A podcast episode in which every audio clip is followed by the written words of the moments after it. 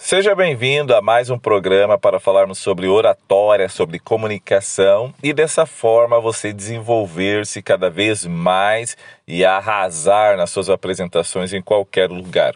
Hoje eu quero dar uma ênfase não na comunicação propriamente dita, mas no seu comportamento.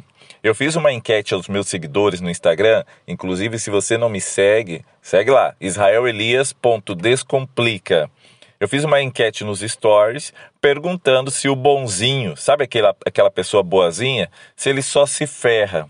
Você concorda ou não concorda com isso? E grande parte dos meus seguidores disseram que sim, o bonzinho só se dá mal. E então eu fiz uma postagem no feed fazendo algumas perguntas para saber se a pessoa era boazinha ou não. E as perguntas eram o seguinte: Você faz tudo o que te pedem, até aquilo que não desejava fazer? Fala que está tudo bem quando na verdade não está?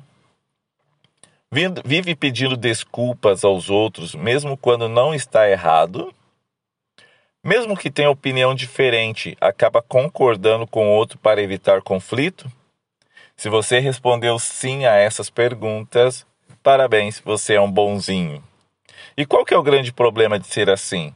É que você acaba não se respeitando, dando prioridade ao que o outro quer em detrimento da sua vontade.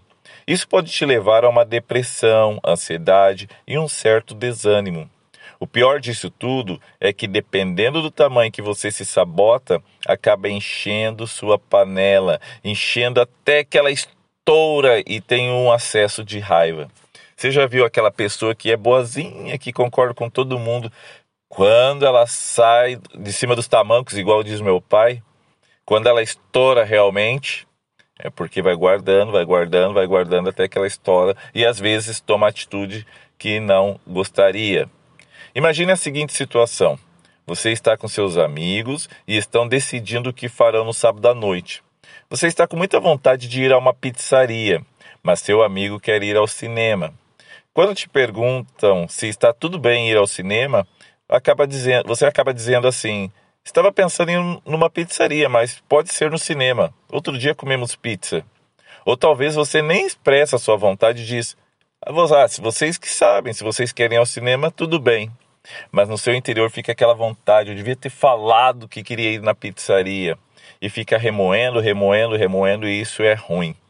Esse tipo de comportamento acaba trazendo muitos prejuízos para a sua comunicação, pois você não aprende a se impor e se tornar persuasivo, e se torna uma pessoa apenas passiva. Isso é um perigo. Se você está nessa situação, só te digo uma coisa: valorize-se e vá cuidar da tua vida. Seja autêntico e exponha sempre sua vontade. É melhor você perder numa discussão e ter se expressado do que o arrependimento de que deveria ter falado.